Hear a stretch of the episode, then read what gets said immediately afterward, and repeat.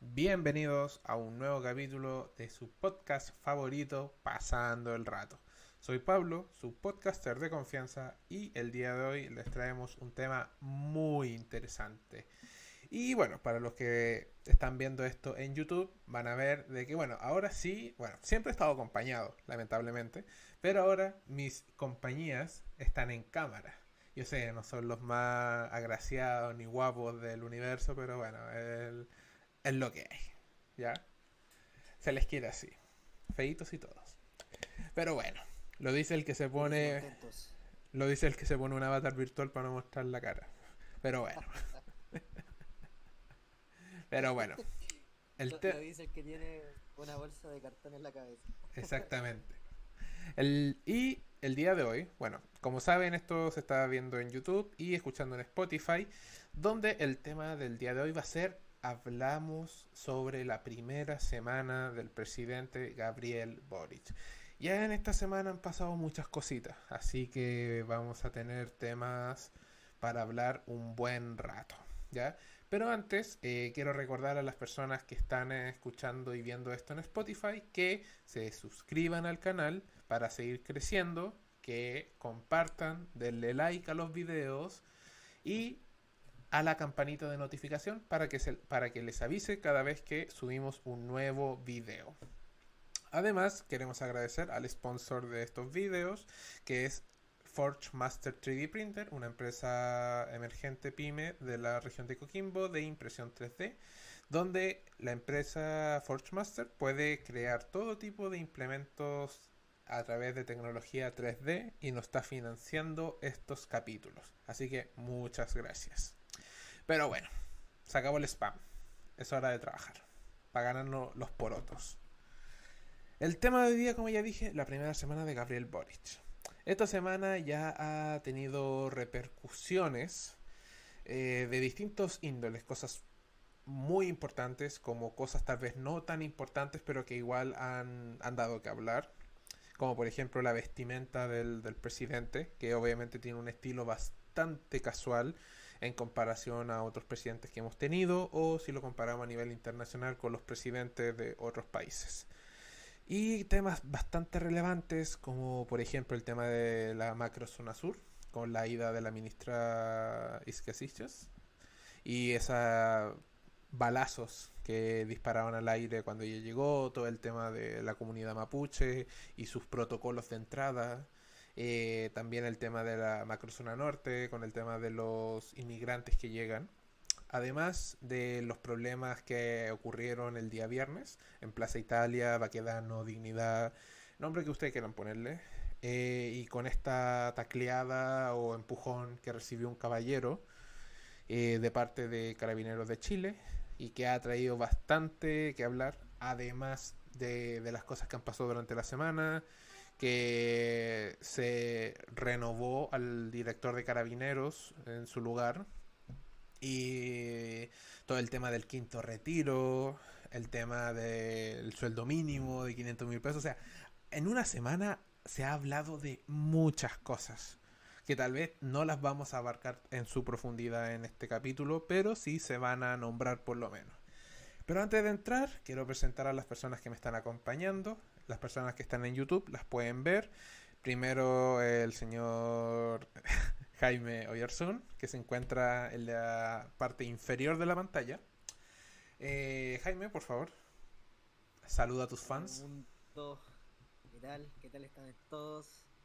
Eh, es primera vez que damos la cara. Bueno, Pablo todavía no lo da. Es que soy, muy hermoso, no quiero que se asombre la gente. Tenía esa... Pero esperamos que este capítulo, bueno, que sea el primer capítulo en donde pueden ver quiénes son los que están detrás de la voz, eh, sea un capítulo interesante, ya igual que todos los demás, y se diviertan también al escuchar nuestra forma y manera de pensar. Correcto.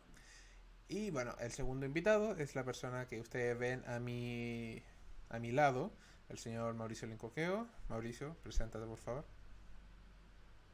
Hola, buenas, saludos a todos. Eh, bueno, da la cara Pablo. Jamás. Y, y nada, eh, agradecido de nuevo de poder estar aquí y también de, de hablar de estos temas de los primeros días de gobierno. Siempre son y un, un acomodo eh, eh, en todos. Y yo creo que hay que ir observando de a poco, visualizar a más largo plazo, pero igual es bueno comentar lo poco que ha ocurrido. Claro, eso da paso a lo que vamos a hablar. Hablas de que ha pasado una semana. Mucha gente, ya un tema por fanatismo político, sesgo, como quieran llamarle, creen que en una semana Gabriel Boric va a solucionar Chile, a diferencia de décadas que ha tenido los gobiernos que han pasado y que no han hecho nada en, en varias áreas, y que todo el mundo eh, cree que en una semana Gabriel Boric va a solucionar todos esos problemas. Y es algo que tú, Jaime, decías durante la semana en nuestras conversaciones de pauta, donde decías... ¿Qué De... decía yo, perdón? A eso voy, a eso voy, tranquilo. Si no, te, no te voy a funar, tranquilo. No, no te voy, no te voy a sacar hilo.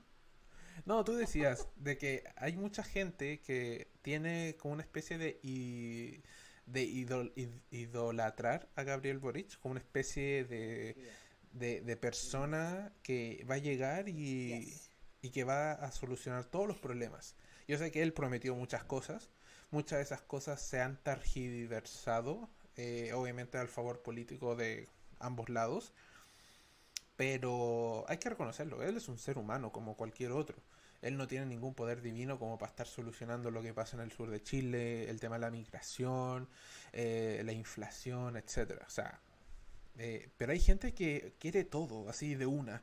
Eh, el tema del CAE, los 500 mil pesos como sueldo mínimo, fin a la AFP. O sea, son, son muchas cosas que sí, son cosas que él prometió, son cosas que, mm, que Chile quiere, pero no son cosas que pueden pasar de un momento a otro.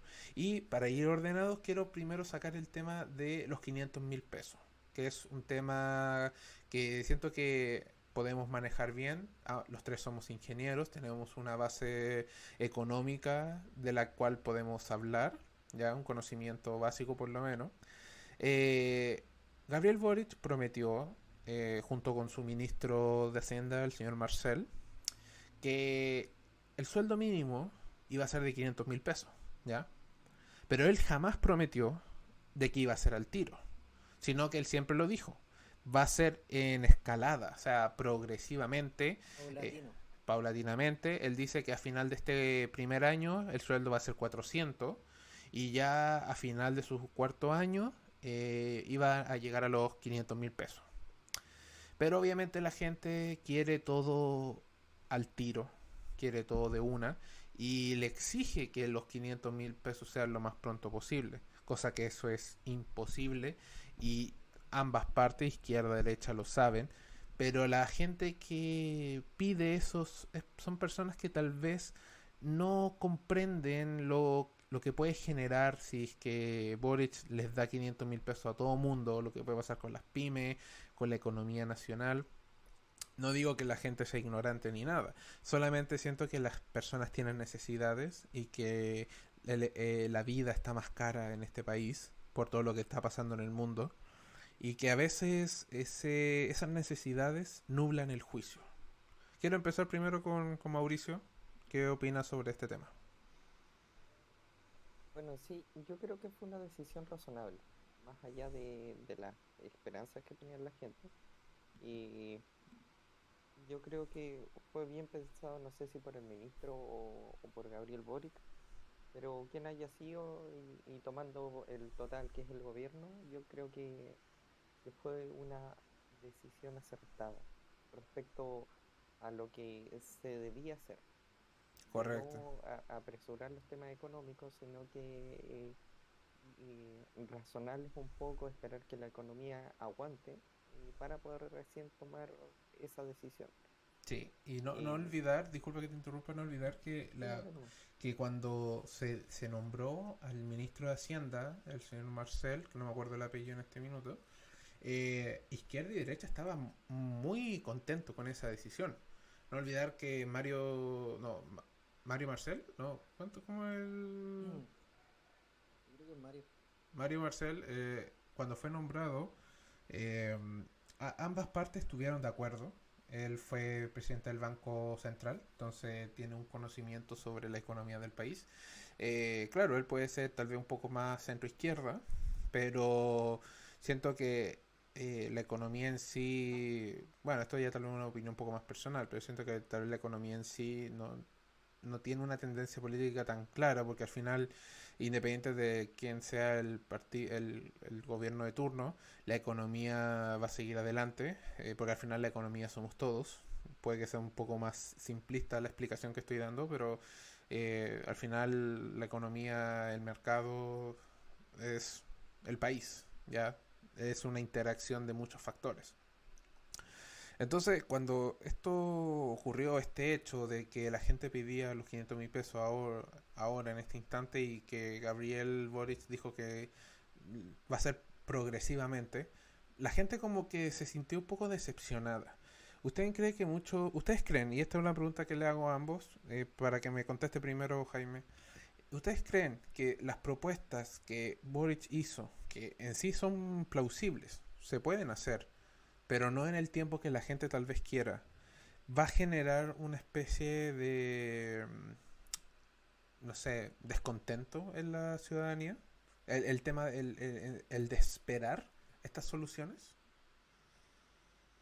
Sinceramente, si hubiera sido otro presidente el que eh, hubiera estado en esta situación, yo creo que sí.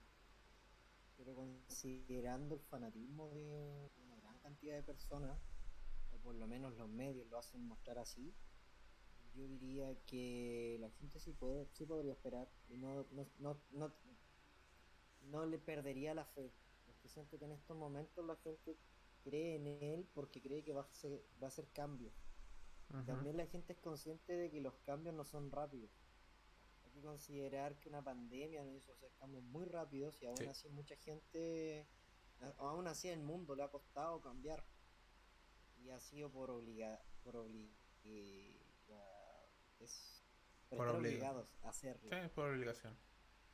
Entonces, yo, yo creo, a mi parecer, en base a lo que veo como contexto en la televisión, en, en los medios de comunicación en sí, de que la gente va a esperar y le tiene mucha fe.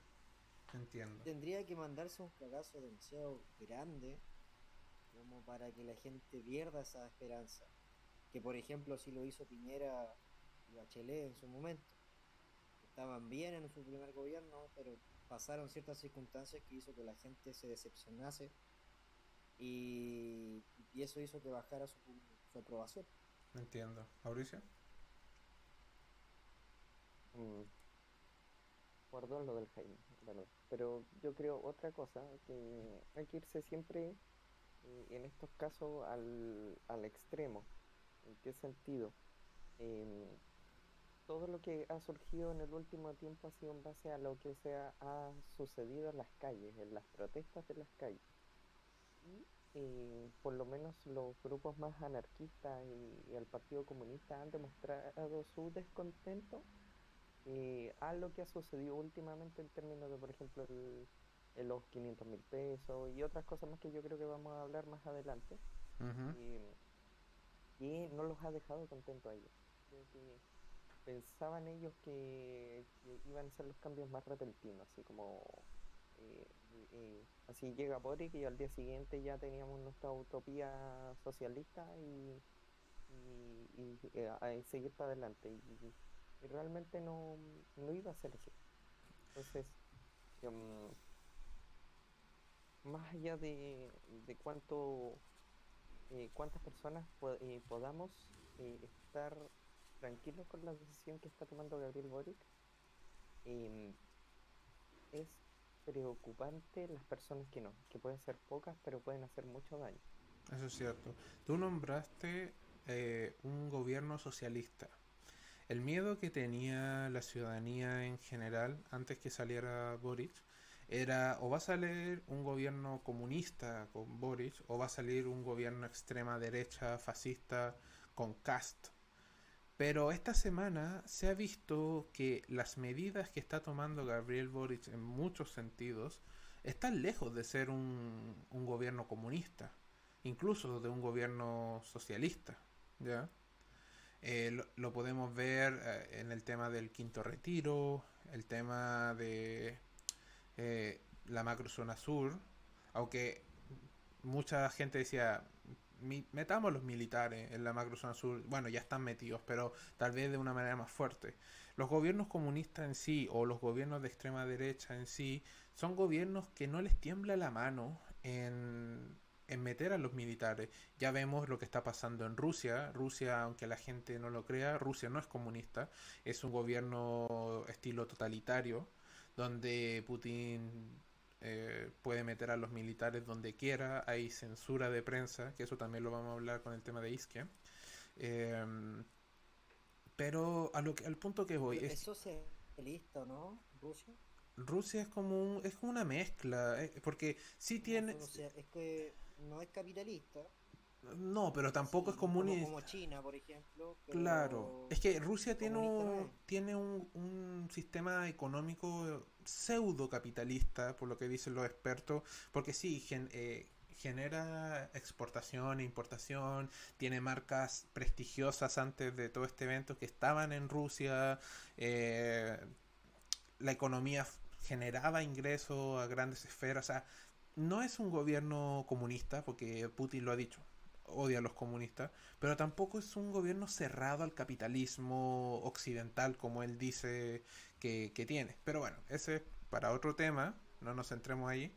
Pero a lo que voy es que esta semana Boric ha demostrado estar, sí, en un gobierno que quiere ayudar al pueblo, pero no un gobierno populista de izquierda como todos creían que iba a ser.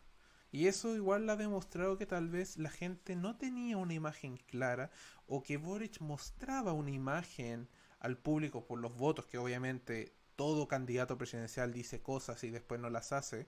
El claro ejemplo es Piñera, Bachelet también pasó. Eh, que al final uno por ganar votos puede decir lo que, lo que sea. Eso eh, como política 101, o sea, es, lo, es lo básico. Pero siento que cada vez Boric se aleja de ese miedo comunista que la gente tenía.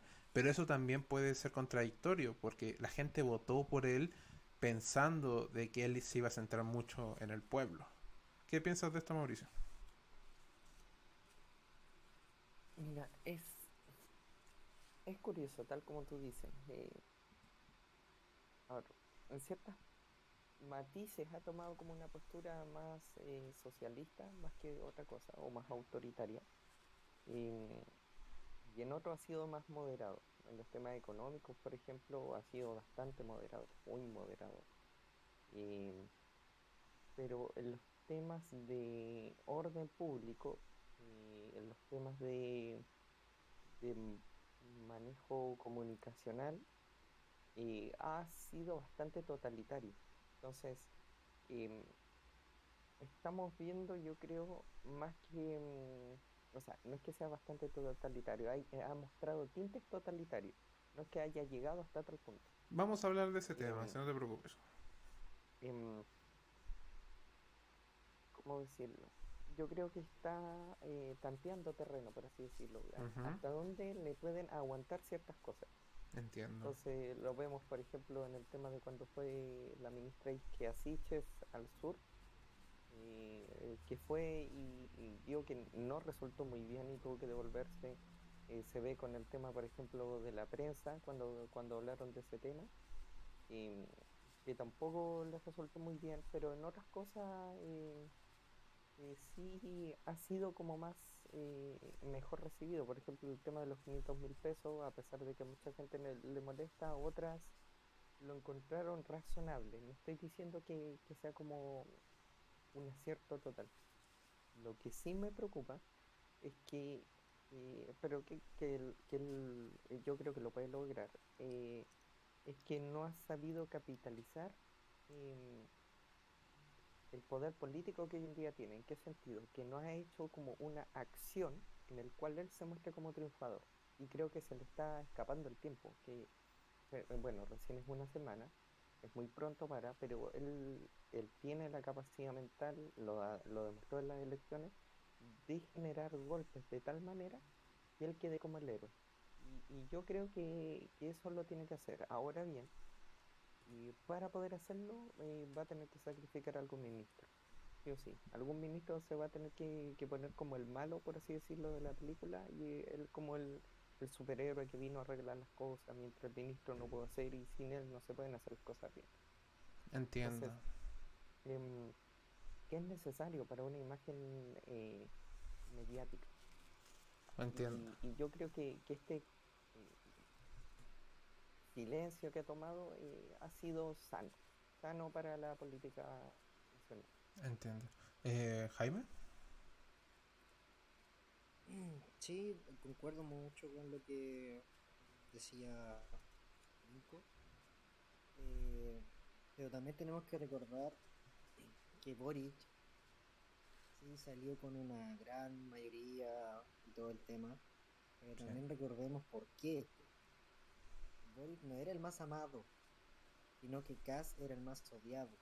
Así es. Y la gente votó en masa para que no saliera Kass, porque Kass representaba todo lo que Chile quería, no quería repetir, por decirlo de alguna forma. Y Boric era la otra persona que había que votar para que no saliera el otro. Porque al final había que tenía que salir uno de los dos. pasó con Jadwe también. Claro, pasó la primera vuelta de, primarias, las, primarias la ganó porque el mundo, o sea, porque Chile, no el mundo. Chile no quería a Jadwe, un comunista, como presidente. Así es. Entonces nuevamente se vuelve a pasar eso, de que al final Boric era ese voto que la gente de izquierda hacía porque, o hasta la gente de derecha hacía, para que no saliera el extremo de un lado o el extremo del otro. Pero después de todo este, de esta situación, lo que me llamó más la atención es el trabajo mediático. Desconozco si se contrataron los medios o los medios cuando le dieron el apoyo, el, colegio periodista le dio el apoyo a Boris, eh, le regaló este intento de lavado de imagen y colocarlo como el Mesías. También sería algo muy interesante de, investigar de por qué ese amor hacia un presidente. Yo no lo había visto en la vida.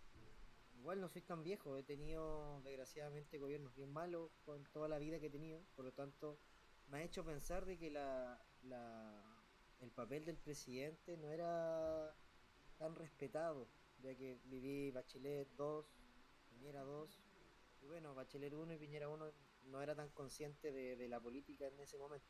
Claro. Pero me llamaba mucho la atención eso, de que se espere tanto de alguien que es muy joven, no tiene experiencia, pero a la vez es inteligente y es capaz. Porque puede que no tenga la experiencia, pero quizá lo, debido a esta falta de experiencia, está perdiendo oportunidades, como decía el Nico, que tiene que, intentar recapturar para que la gente no, no deje de apoyarlo y se desinfle al final ese apoyo. Sí, eso yo lo entiendo. Eh, ambos nombraron un tema, que es el tema de los medios, ¿ya?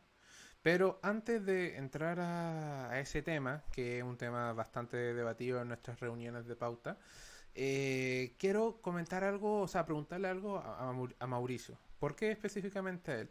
Porque para las personas que no lo saben, o obviamente para los que ven nuestros videos, escuchan nuestros podcasts y nos conocen, Mauricio es descendiente mapuche, es bastante acérrimo a la cultura entonces, me gustaría preguntarle, eh, Mauricio, una de las cosas que pasaron esta semana fue el tema de la visita de la ministra Isquia a la macrozona sur, al Gualmapu.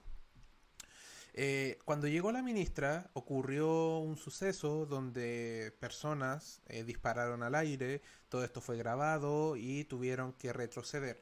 Una de las cosas que decían los representantes de, las comunidades de Temucuicú y bueno, Hualbampu en general, era de que primero no se les había avisado de que ella iba, cosa que después como que se contradicen muchas declaraciones. Otra cosa es lo que decía una constituyente de que ella no conocía los protocolos, cosa que también lo dijo un lonco en una entrevista. Entonces, a mí me gustaría preguntarte, si, si obviamente tú no tienes el conocimiento, porque bueno, tú eh, hace tiempo que bueno, no, no, no estás allá, ¿ya? Eh, mi pregunta es, ¿existe un protocolo cuando una persona ajena a la comunidad mapuche entra, en, y específicamente una, persona importante como la ministra del Interior o el presidente de la República, ¿tiene que haber algún tipo de protocolo para entrar a las comunidades? Bueno, ya saben lo que le va a pasar si es que vienen a mi casa sin avisarme. No, mira, eh, antes de, responder la pregunta, creo que voy a poner un poco en contexto de, cómo fue la historia de mi familia. De mi familia en sí, ¿no? de, cómo se llama, de la historia de la Araucanía. Mi, mi abuelo era mapuche mapuche. Eh, de un padre que era lonco, eh, su madre que venía de línea de machis, y en el fondo era una familia tradicional. Entonces, eh, mi, bisabuelo decidió él enviar eh, estudiar a sus hijos mayores eh, a, la civilización, por así decirlo, occidental, que en este caso sería en, Chile. Entonces, fueron a estudiar ellos a Chile y cuando volvieron de eso, les encomendó a sus hijos menores y a los, el resto de la comunidad para poder enseñarles en una escuela, que es la Escuela del Peral. Em, entonces, eh, esto es dentro de la comunidad Cholchol. ¿Qué es lo que pasó? Que muchos de, esos hijos, algunos no, de todas maneras como en todos lados, eh, aprendieron sobre ley, aprendieron sobre conducción, ingeniería y se desarrollaron en ese sentido. Se occidentalizaron, por así decirlo, de esta manera. Eh, mientras que otros eh, se dedicaron a otra cosa, algunos a nada, algunos alcohólicos, otros siguieron en el campo sin ningún problema y, y, tampoco, como en todas las familias, pues de todo. Entonces, ¿qué es lo que pasó? Mi, y uno de los de los eh, de la línea de mi abuelo por así decirlo y cuando vio las leyes vio que iba a cambiar y que iban a quitarle territorio a los mapuches dijo que se inscribieran cada uno de los hijos con un poco de territorio un buen poco hectáreas de hectáreas entonces fueron y se inscribieron en el registro civil, entre ellos mi abuelo Julio Lincoqueo, eh, el José Lincoqueo, eh, etc. Un montón. Eh, cada uno quedó como con, las parcelas que le correspondían y en ese tiempo llegó el Estado de Chile a quitarle el territorio a muchos mapuches. Entonces, eh, la y, mi, abuelo después se fue, eh, escapó y se fue a Santiago. Eh, dejó, eh, su mentalidad era lo que es el sur es el sur, así que dejó las tierras para las personas de allá, donándoles. Y mi, padre después se fue a vivir a La Serena, mi abuelo nunca le habló más a mi padre, entonces todo ese lenguaje, esa cultura y todo se perdió, quedamos totalmente occidentalizados nosotros. Entiendo. Yo con el tiempo he tratado de recuperar un poco de la historia familiar y también un poco de la cultura. Lo de la cultura me ha costado más que la historia. Pero eh, de a poco voy entendiendo por qué se, eh, se han tomado como ciertas eh, conductas sociales dentro de la cultura mapuche. ¿Por qué quería contar esto? ¿Qué es lo que pasa cuando llega al Estado de Chile y no hay un, un loft, que en el fondo es un conjunto de familias? Preparado para ello. Llegaron, les quitaron las tierras a través de las armas eh, y los, em, los sacaron del, territorio. Em, entonces, cuando viene una ministra eh, en ciertas comunidades, como, como, la que fue la, la ministra Siches, está ese resentimiento, porque realmente es un resentimiento que viene de adentro de que vienen a, a expulsarnos o vienen a lo que sea y no los quieren ahí, sencillamente. Así es. Eh, eh, cuando dicen que la guerra de Arauco todavía sigue, es por estas comunidades pequeñas que todavía se mantienen con armas y todavía mantienen esa lucha a raíz de ello.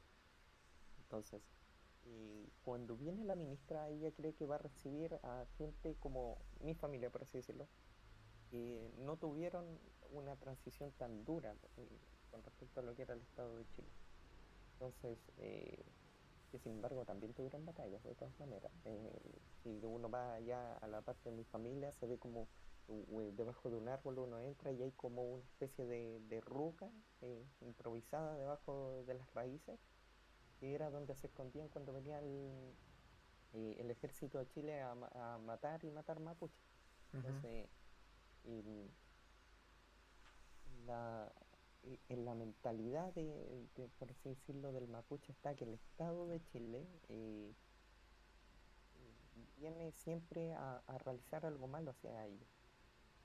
Eh, podemos ver también, por ejemplo, eh, el tema de Loncón, asociándolo como un paralelismo. Cuando Loncón asumió la presidencia de la constituyente, el sentimiento del general y la mayoría, incluyéndome, fue una emoción porque por primera vez el pueblo mapuche em, era reconocido eh, frente a Chile en, una situación de, importancia. Eh, no hablemos de poder, sino que en, una instancia de relevancia a nivel nacional y que también tuvo su, su repercusión a nivel internacional saliendo dentro de las 100 mujeres más influyentes.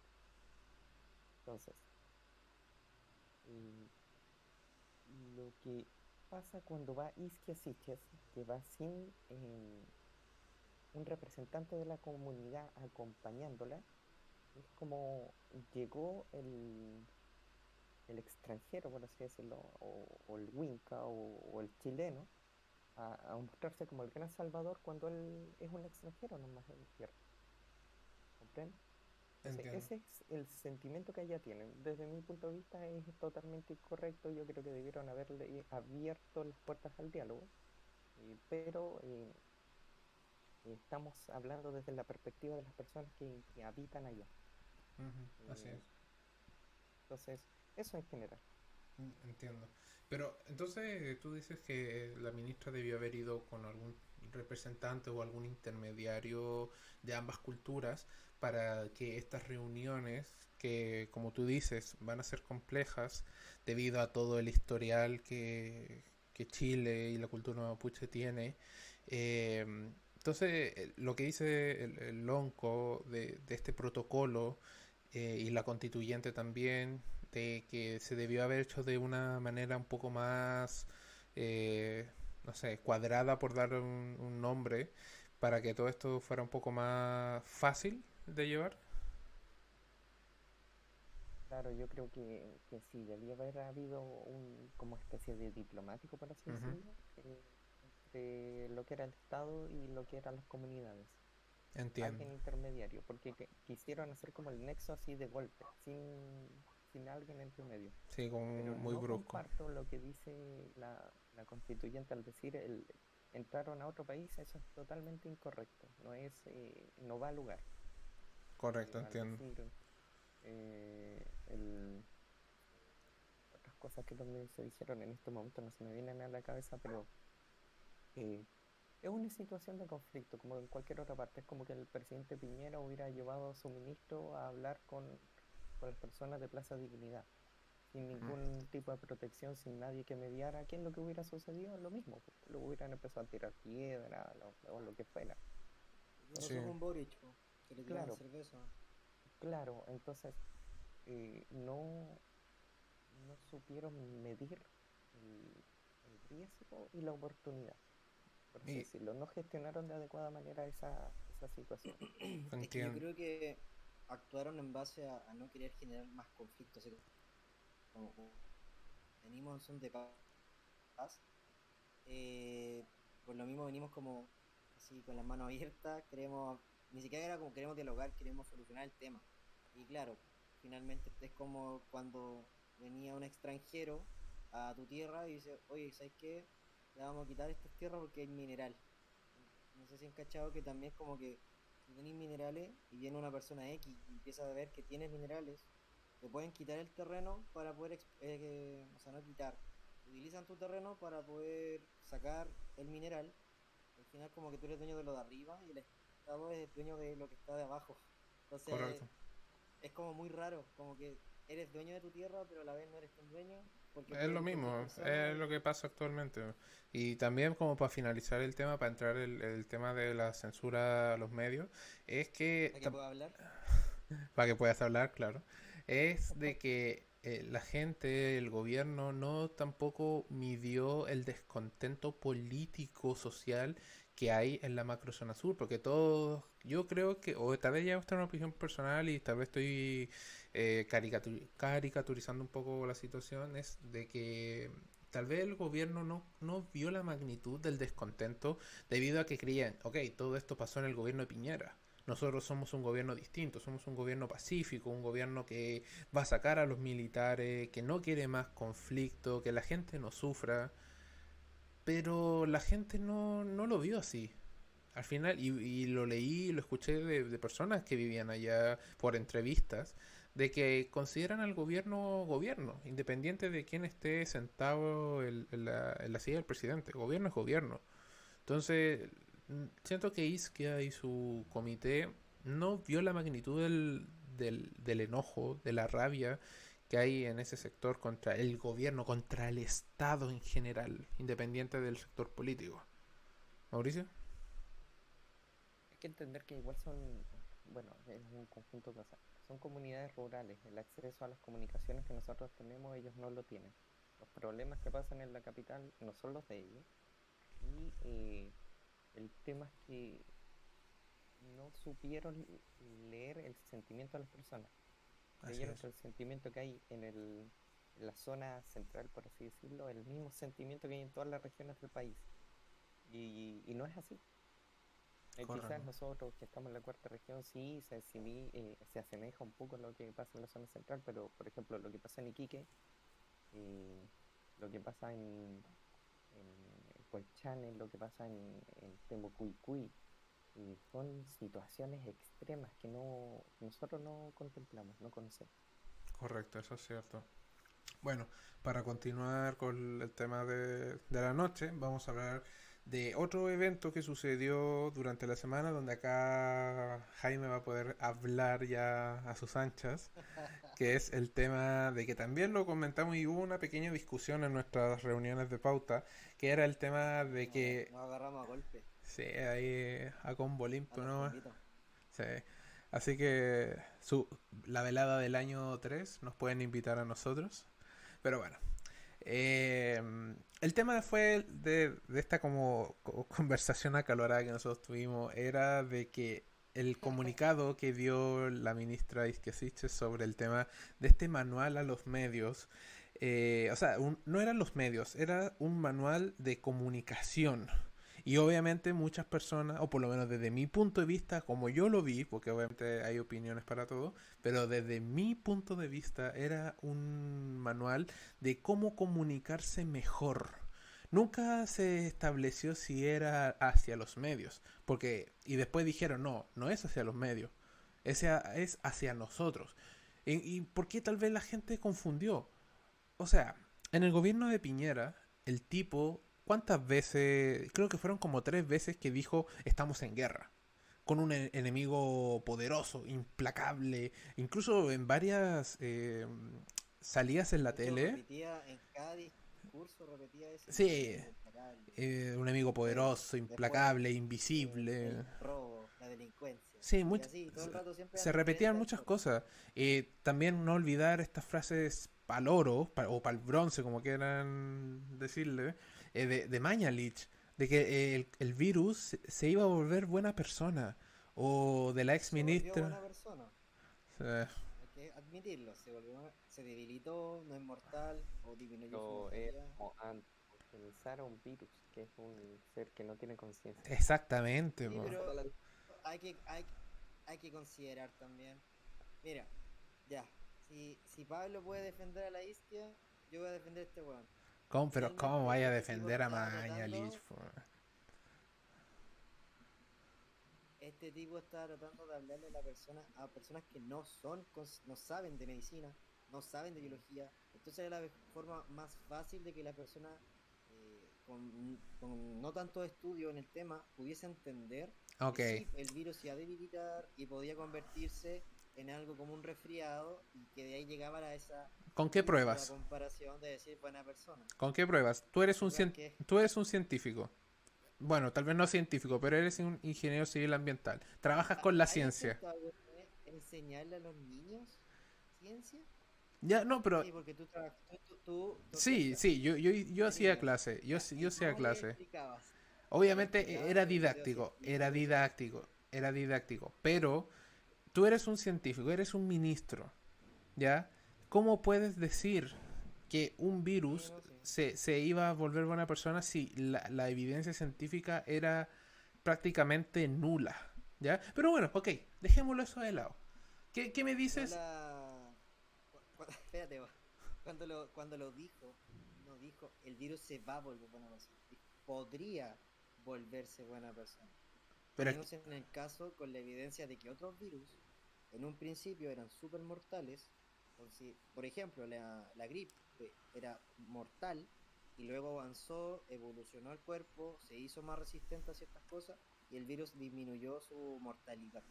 Pero Ah, nunca dijo así como, se va a volver buena persona. Bueno, no sé, vamos a buscarlo para ver si esto es verdadero o falso.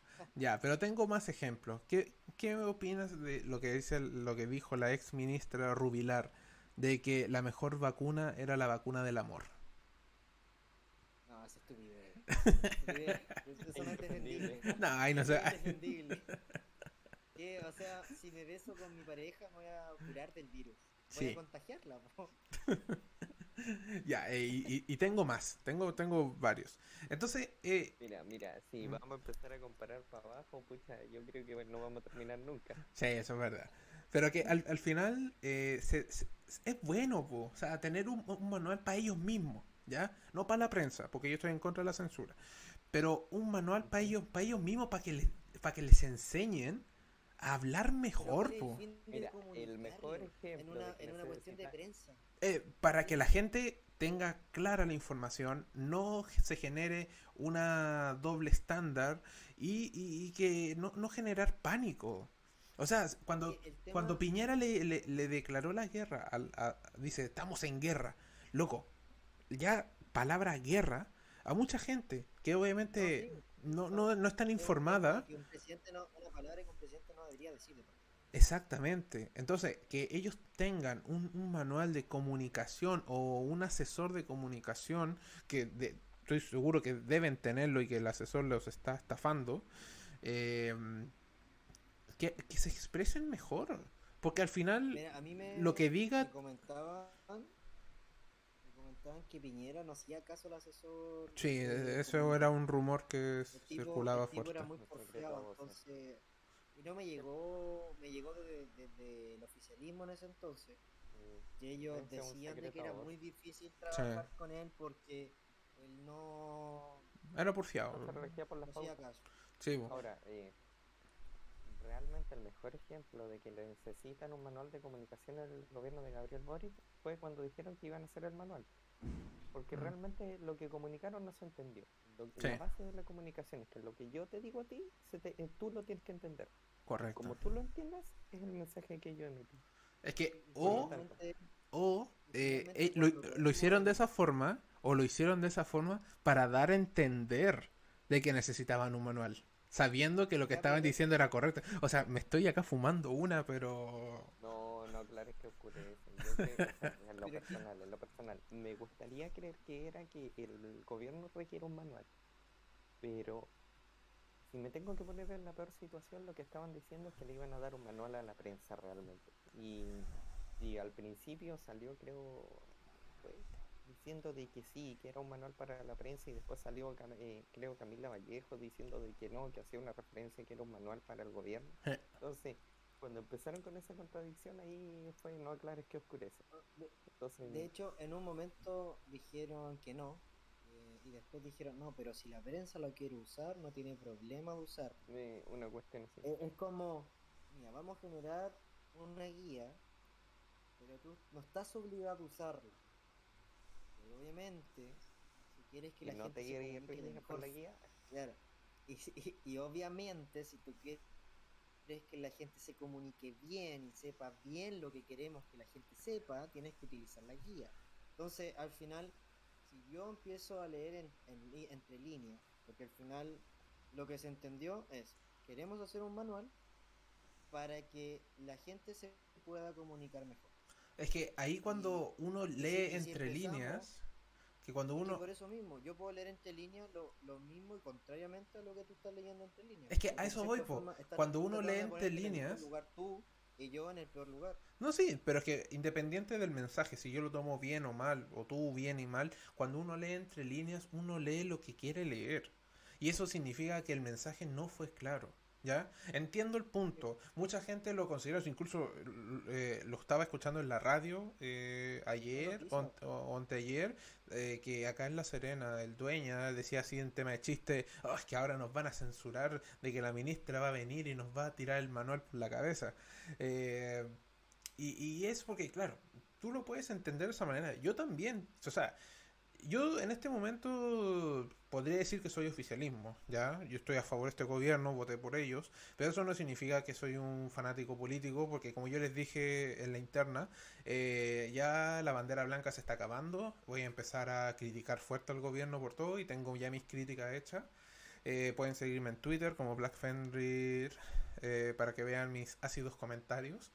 Pero el, tema está, es que en Chile, debido al estilo de, de- comunicación que tiene, que es una comunicación bastante sesgada políticamente, eh, tirarles un manual, en el caso de que fuera así, no se va a recibir de buena manera, debido a que el, el 80% de las televisoras, hablando solo de televisoras, son privadas, ¿ya? O son de extranjeros. Eh, Canal 13, Luxic, privada, privado de derecha. Eh, Megavisión, privada, de- de- del grupo, no me acuerdo el nombre, pero también de derecha. Eh, la red, creo que sí. O Macay, no, Angelini. Pero bueno, eh, privado de derecha. Eh, la red eh, es privado, tal vez un poco más de centro izquierda, pero su dueño vive en Miami, así que como que no le interesa mucho lo que pasa en Chile. Chilevisión, eh, porque ahora ya no va a ser Chilevisión CNN, sino que van a ser dos canales distintos. Chilevisión eh, tiene un sesgo más de izquierda, sí, pero es privado igual. Y CNN, bueno, CNN siempre ha sido de centro izquierda, así que también, pero privado, al fin y al cabo, de la... ¿Qué tiene que ser privado? De que a lo que voy es que, a diferencia de TVN, que es el canal del Estado de Chile, es más fácil manejar TVN eh, con estas, si es que en verdad es un manual de censura, es mucho más fácil que un que una televisora o periódicos, donde la mayoría de los periódicos de Chile son de derecha o extrema derecha, y para qué decir las radios también, hay más, pero al final todo es privado, a diferencia de TVN que es estatal. Entonces, si, si yo soy Estado, si yo soy el presidente o el ministro, y les tiro a ustedes que son privados de comunicación este manual, ustedes no lo van a recibir bien, no lo van a, a- tomar de buenas a primera, o tal vez nunca lo van a tomar, ¿ya? Y, y eso va a generar revuelo. Porque si, Mauricio, tú fueras el dueño del Mercurio y la tercera, diarios históricamente de derecha, y yo te tiro eh, eh, este manual, tú al día siguiente en la, en la portada de, de tu diario va a decir, el gobierno nos lanza eh, este manual tratando de censurar nuestras historias. Por darte ahí No un título. qué diario fue eh, en la época de Augusto Pinochet. Que cuando eh, estaban regulando la prensa, ellos en vez de, de cambiar las fotos de la portada y todo, pusieron como eh, las portadas en blanco porque habían sido censurados. Pues entonces, como forma de protesta, eh, pusieron como el diario sin las cosas que le dijeron que tenían que sacar. Entonces se veían como puras cosas sin, sin un hilo blanco. debido a la misma censura. Sí. Entonces, eh, yo creo que sería algo así, como o movimientos inteligentes o derechamente ir de golpe diciendo esto nos quieren censurar y le vamos a hacer la guerra al gobierno hasta que nos dejen de censurar. Exacto, pero el tema está...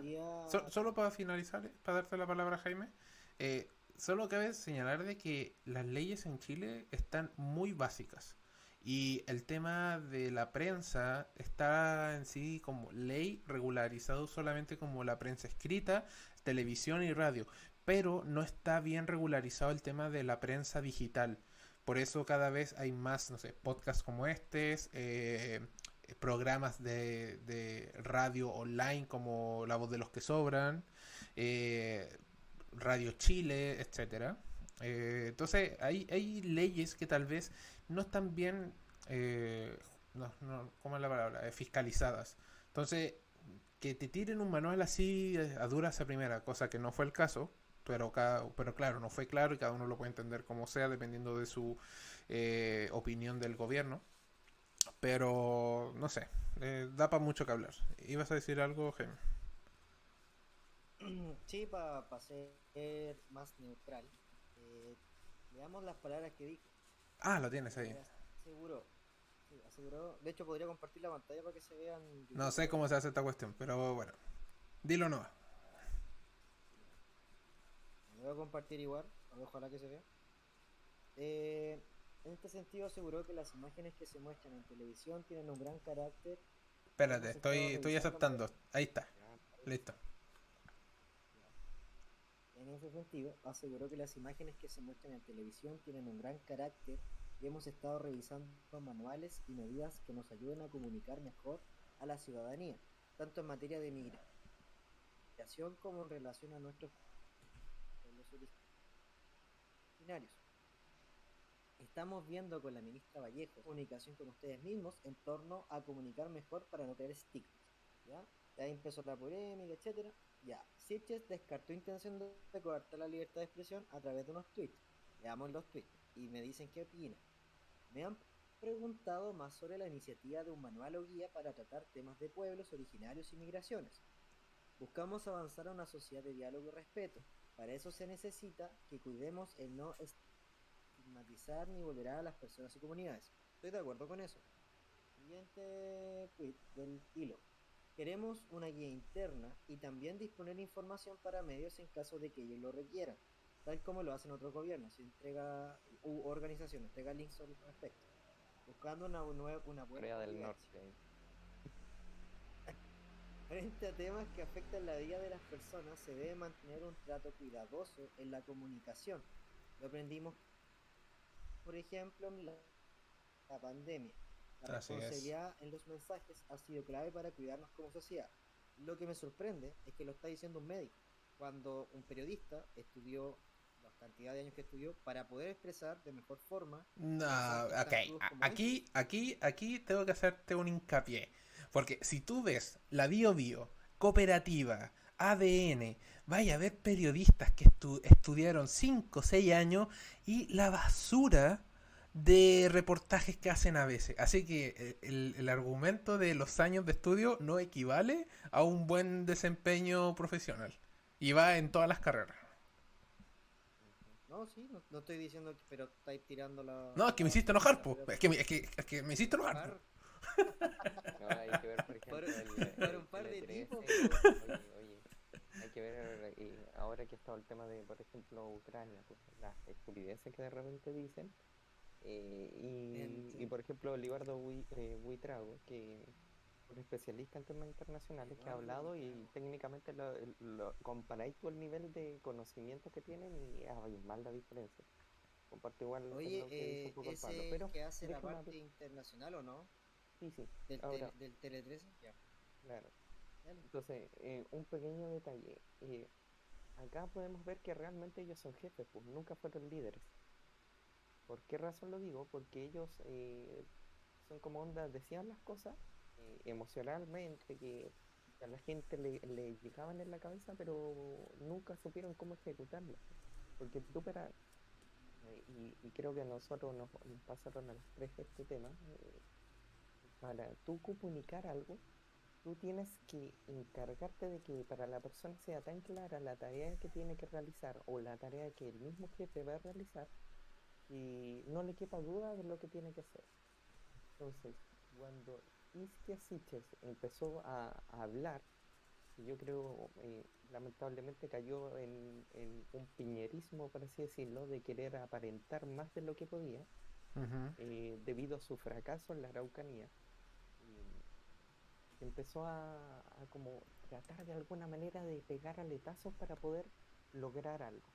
pero realmente eh, Isquia le falta, eh, o sea, ha demostrado como esa carencia de poder eh, decir, ¿saben qué? Se va a hacer tal cosa, tales personas van a participar, en tal lugar se va a hacer, tal día se va a hacer, todas esas líneas que, que usualmente se tiene que ocupar, el qué, cómo, cuándo, dónde, por qué, eh, no lo tiene ella muy claro. Tiene claro quizás em, lo que ella espera, su visión, pero no tiene claro de cómo desarrollarlo. Y eso es, lo que ha, llevado al fracaso de ella. Porque los fracasos que hemos tenido hoy en día han sido única y exclusivamente del Ministerio de Interior. Sí, es que poner, o sea, no digo de que hay, haber puesto a, a, una mujer en el Ministerio de Interior sea malo, todo lo contrario. Pero siento que tal vez el puesto le quedó un poco grande a que así, recordémoslo. Eh, el que ella fuera nombrada como ministra del Interior, eh, y de nuevo, no tiene nada que ver el género, fue una sorpresa para todos. Todos la veíamos en el Ministerio de Salud, como la, nueva ministra de, Salud, debido a sus comentarios que, y su análisis que, que se tiró durante el gobierno de, de Mañalich y de París y que, y, que de repente, de un día para otro, la, ve, la veamos como ministra del Interior, que es un puesto difícil. Siento que es el, uno de los ministerios más difíciles que tiene Chile.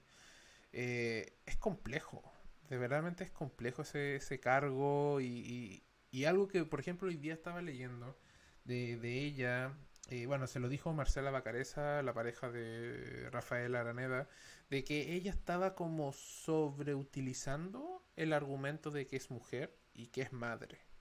Siento, eso yo igual me di cuenta, siento que ella igual está utilizando mucho eso. Eh, puede que este comentario no sea popular, pero siento que el sobreutilizar el tema de que es madre o el de que es mujer, estamos cayendo de nuevo en las críticas que muchas veces se le hizo al gobierno de, de Piñera sobre el tema de género. Entonces... creo que ¿Mm? eh, para un ministerio tan relevante, mm, las excusas no van a servir, sea como sea. Lo, lo que uno diga eh, siempre va a estar mal. El Ministerio de Interior siempre ha sido el ministerio que, siempre eh, es como la válvula de salida. Cualquier cagazo que se mande en el otro ministerio, el Ministerio de Interior es el que, el que responde. Entonces, comparto contigo de que eh, en este momento no era la carta para poner. Debió haberla puesto en salud, que ella se desarrollara en salud, porque se iba a desarrollar y posteriormente, pasado, no sé, los primeros 100 días, y recién tomar a Isquia y colocarla en la parte del Ministerio de Interior, como un premio por haber avanzado el tema de la pandemia, que la pandemia hoy en día está eh, a la baja. Entonces, haberla puesto a ella en, el Ministerio de Salud, que el Ministerio de Salud haya aparecido, a pesar de que haya sido gracias al gobierno anterior, lo que ustedes quieran, pero que haya parecido como que la pandemia fue bajando, y le hubiera dado como un plus de ella llegar y como yo ya solucioné el tema del COVID. Entonces, y, ya tengo la experiencia en un ministerio, entonces tengo la capacidad de poder ser una ministra de Interior competente. Sí, no sería, no, no hubiera sido una mala opción ese tema. Y colocar a alguien por así decirlo, de la vieja política, mujer también. Eh, encuentro que fue muy acertado colocar una ministra de Interior mujer. pero de la vieja política, pero ahí realmente no sabría, pero alguien de que, por así decirlo, conociera cómo se desarrolla el Ministerio de Interior eh, y eh, fuera el, el chivo expiatorio, porque ahora cualquier decisión que se tome, están las situaciones, va a ser mala. La situación en el sur es crítica, es muy crítica. La situación en Plaza de Dignidad es crítica, es muy crítica. La situación con los carabineros es crítica, es crítica. La situación en, en, Iquique, eh, el otro era más Colchane, eh, Colchane eh, es crítica, igual la es crítica, efectivamente es crítica. Entonces, y ese ministerio en ese momento hubiera sido como ensayo de error, como es hoy día, porque para la Araucanía trataron de hacer un ensayo y le salió tiro por la culata. Entonces, ante esas cosas, después de haber pasado como los 100 primeros días, hubieran dicho, ¿sabes qué? Tú, muchas gracias por todo lo que hiciste, pero lo siento. y hubiera sido como un borrador. Y aquí decimos, no, desde aquí, pasando el limpio, ocupamos nuevas caras y hubiera aparecido que así que es como una nueva cara de y, y que efectivamente aquí ya no, perdónenos por los errores que cometimos y seguimos adelante cometiendo eh, errores nuevos, pero eh, sí, no tan graves como los anteriores. Entonces,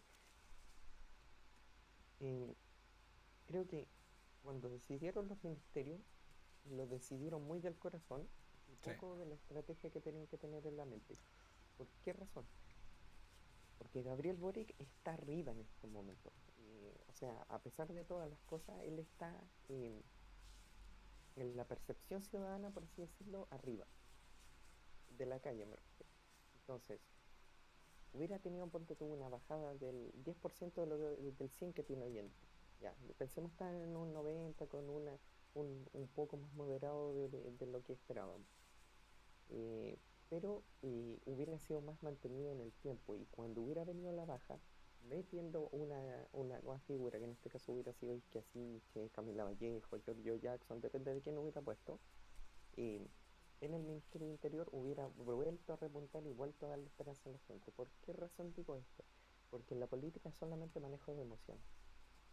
Tú eh, le haces creer a alguien eh, que lo que estás haciendo está bien y, y si esa persona cree que, que todo está bien, estás bien en el gobierno realmente.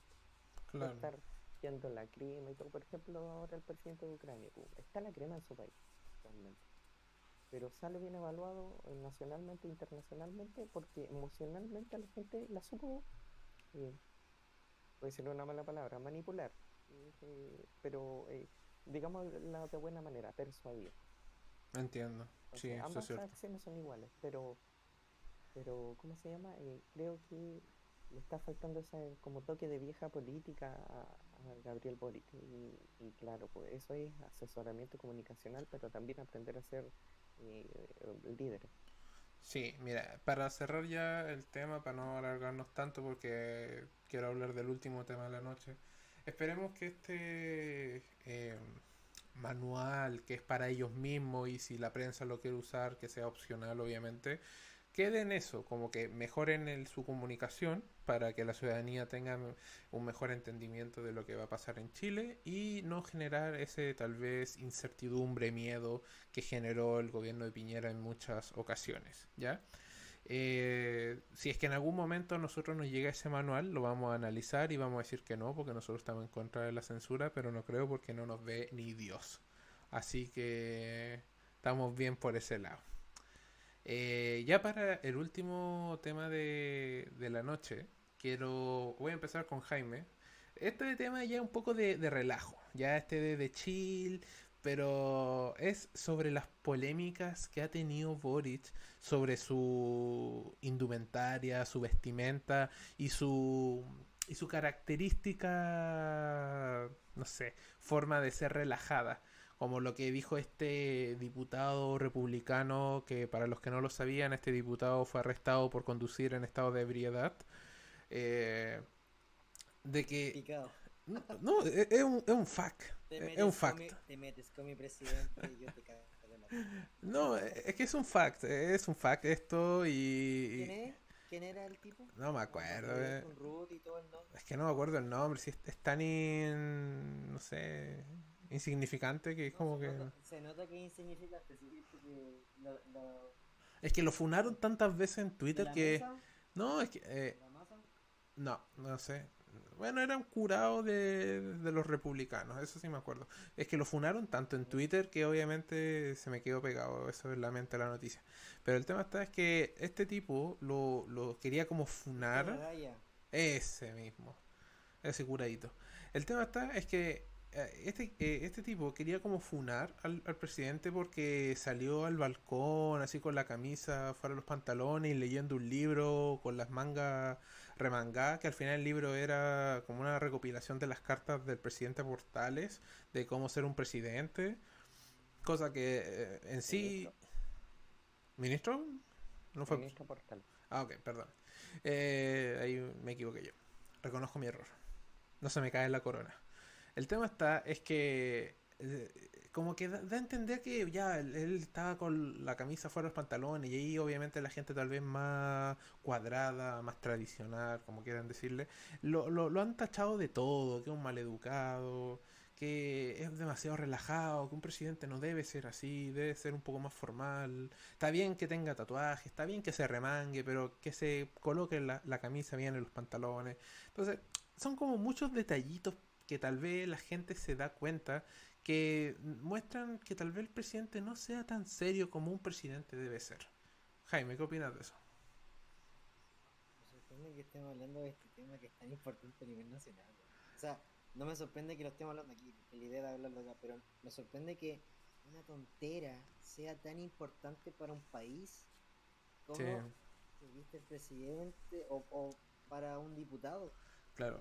Si se quiere vestir como se quiera vestir, si el tipo no está trabajando, no está en... en- eh, estaba leyendo un libro en la oficina de...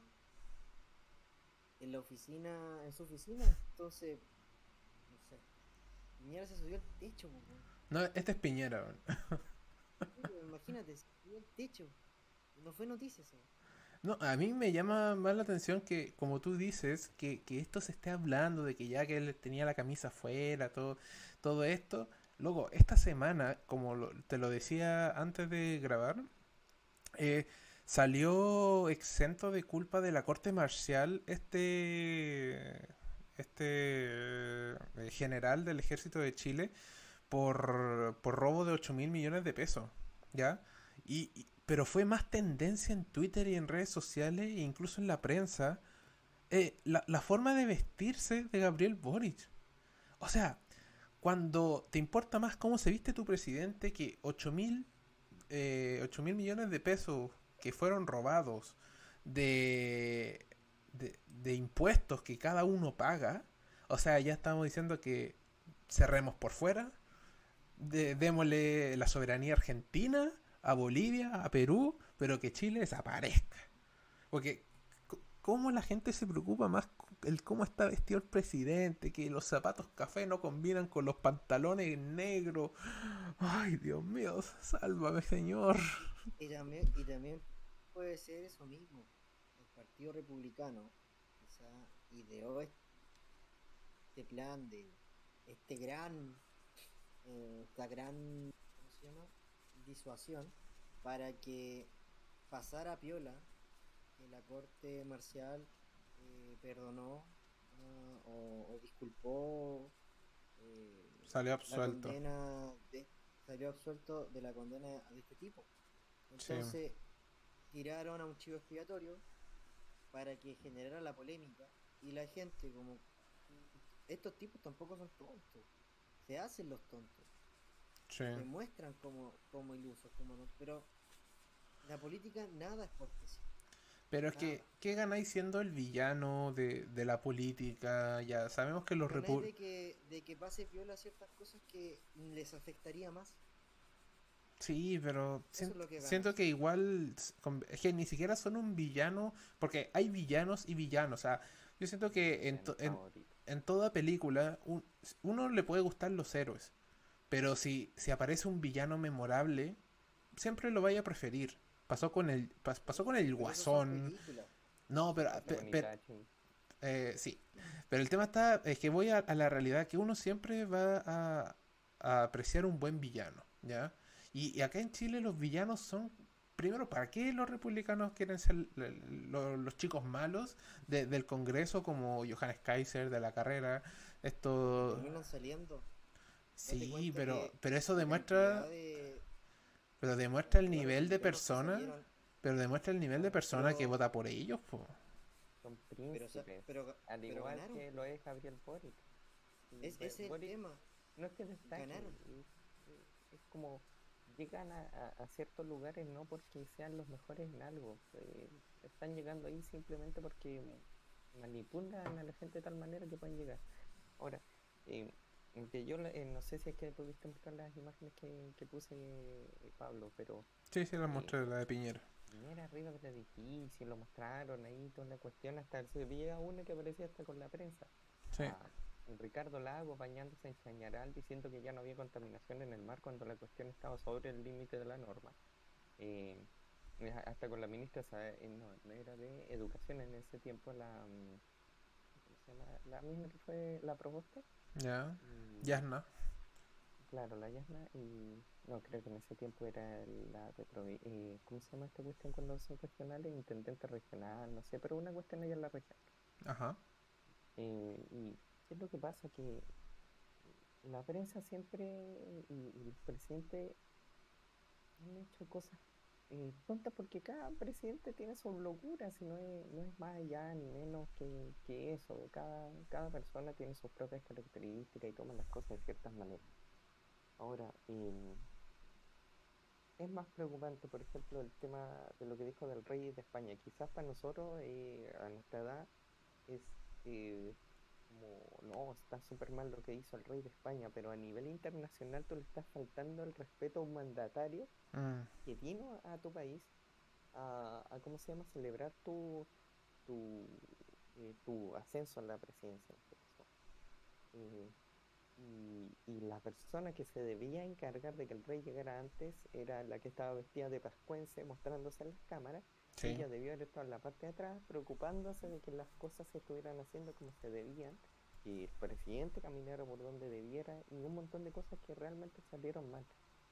Yo creo que Boric está sufriendo eh, lo que sufrió Sebastián Piñera, una persona muy mal asesorada y que está teniendo un montón de incompetentes, inútiles en su gobierno, que no son capaces de decirle eh, que lo que estamos haciendo está mal, eh, o, no son capaces de, asumir que, no tienen la suficiente sabiduría en ciertas cosas y no se asesoran bien.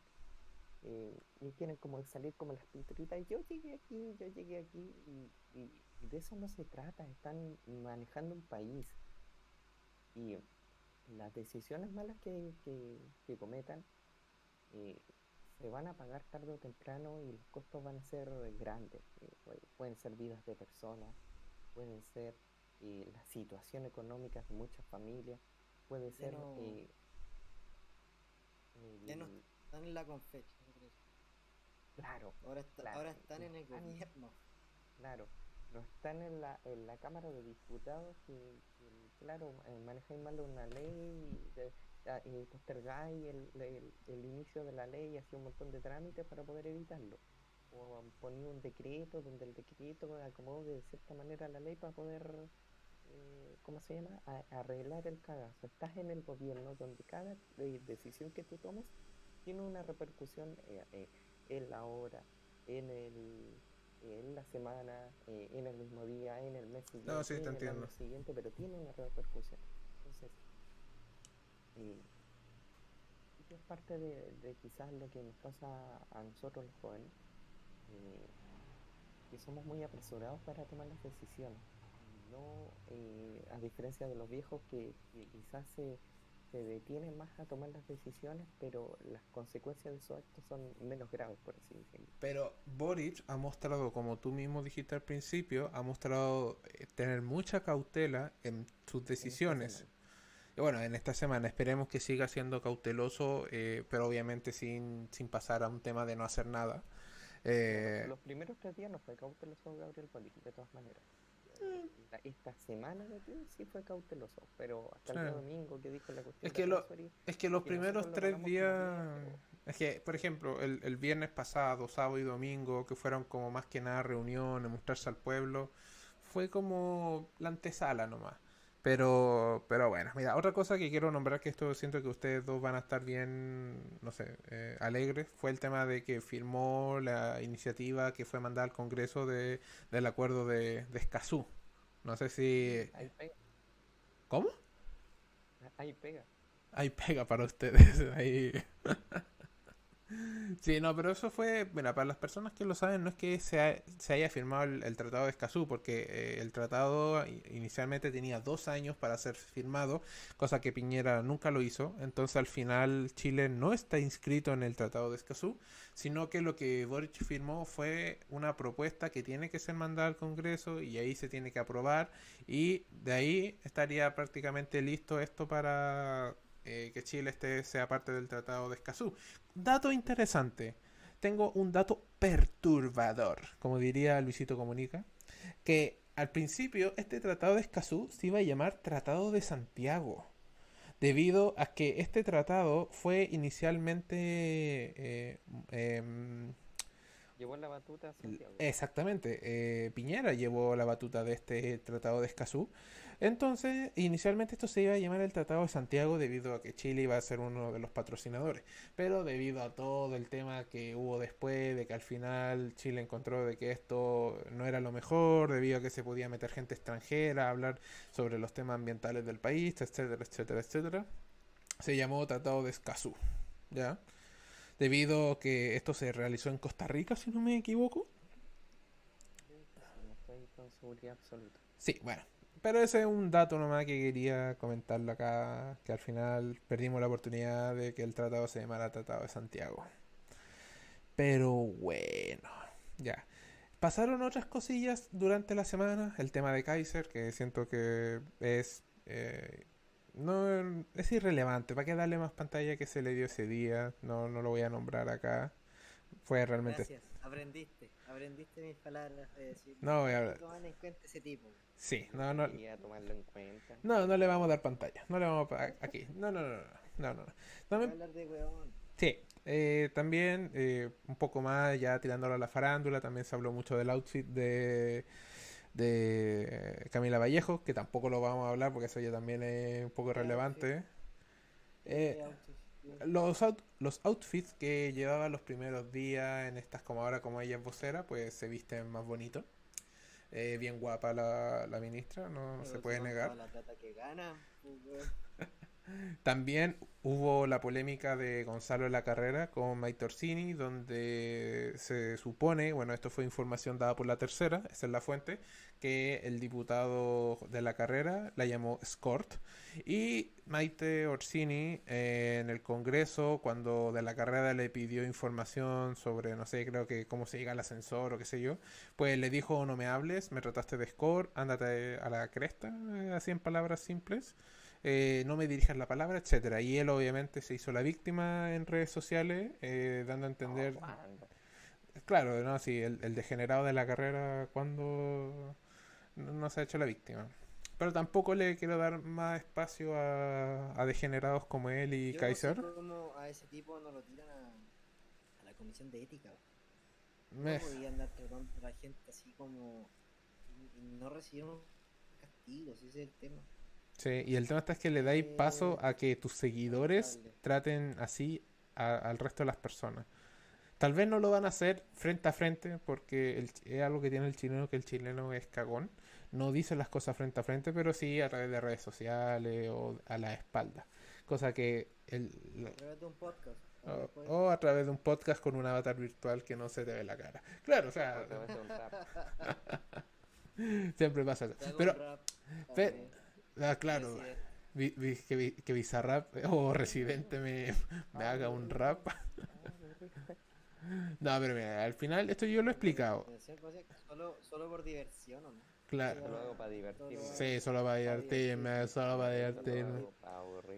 Pero esto yo lo he explicado antes, tal vez no en un podcast, eh, pero sí a ustedes que el que yo esté con un avatar virtual es más que nada como para darle una, un algo llamativo, un je ne sais quoi a- al podcast. Sí podría mostrar mi cara, pero no quiero, ah, no sé, no, no quiero ac- acaparar toda la atención. el- el co- ¿Cómo se llama este tipo? El, el que tiene una bolsa en la cabeza. Eh, ¿Delantero? Dil- Dilantero, quería ser un dilantero 2. No, no, no. Eh, sigo a delantero, pero no consumo mucho. O sea, no eh, por él mismo, pero obviamente siempre le, le han sacado fotos y su cara ya está en redes sociales. Pero eso da igual. Eh, yo en algún momento daré la cara, sí, sí. Nada, es igual tam- tampoco me vale mucho esta cuestión, así que... Noticia, noticia. Voy a poner un contador, voy a hacer como The Graph. Voy a poner un contador. Oye, para el aniversario, para los 100, los 100 capítulos, Puede ser. cara. No, si llegamos al millón de suscriptores, muestro la cara. Da la cara. Por mi- Ahí 10 años. a la otra podríamos venir con máscara, tú y yo. Sí, o, o hacer también un avatar virtual. Podría ser, ahí tienen Ah, que ver ustedes. enseñar cómo hacerlo. Ahí te mando no el tutorial. pero es fácil de hacer. Ahí, sí, no sé, o Es sea, YouTube, YouTube, YouTube. ¿Cómo hago avatar virtual? Primero, una máscara. sí, sí. Pero bueno, eh, quiero dar por finalizado ya el, el podcast acá. Eh, vamos a dar todas las gracias correspondientes. Quiero darle las gracias primero a Mauricio y a Jaime por acompañarme en una nueva jornada de este podcast. Quiero recordar a la gente que nos ve por YouTube que se suscriban para así que el canal siga creciendo poquito a poquito para traer más contenido. Y si les gusta este tipo de contenido eh, no se olvide de darle like y comentar en la cajita de comentarios qué les gustaría que habláramos en un futuro.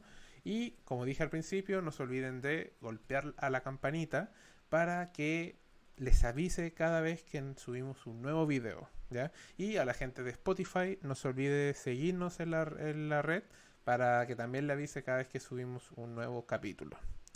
Eh, voy a dejar nuestras redes sociales acá en la cajita de comentarios para que puedan seguirnos tanto en Twitter como Black Fenrir o en Instagram como ForgeMaster 3D Printer.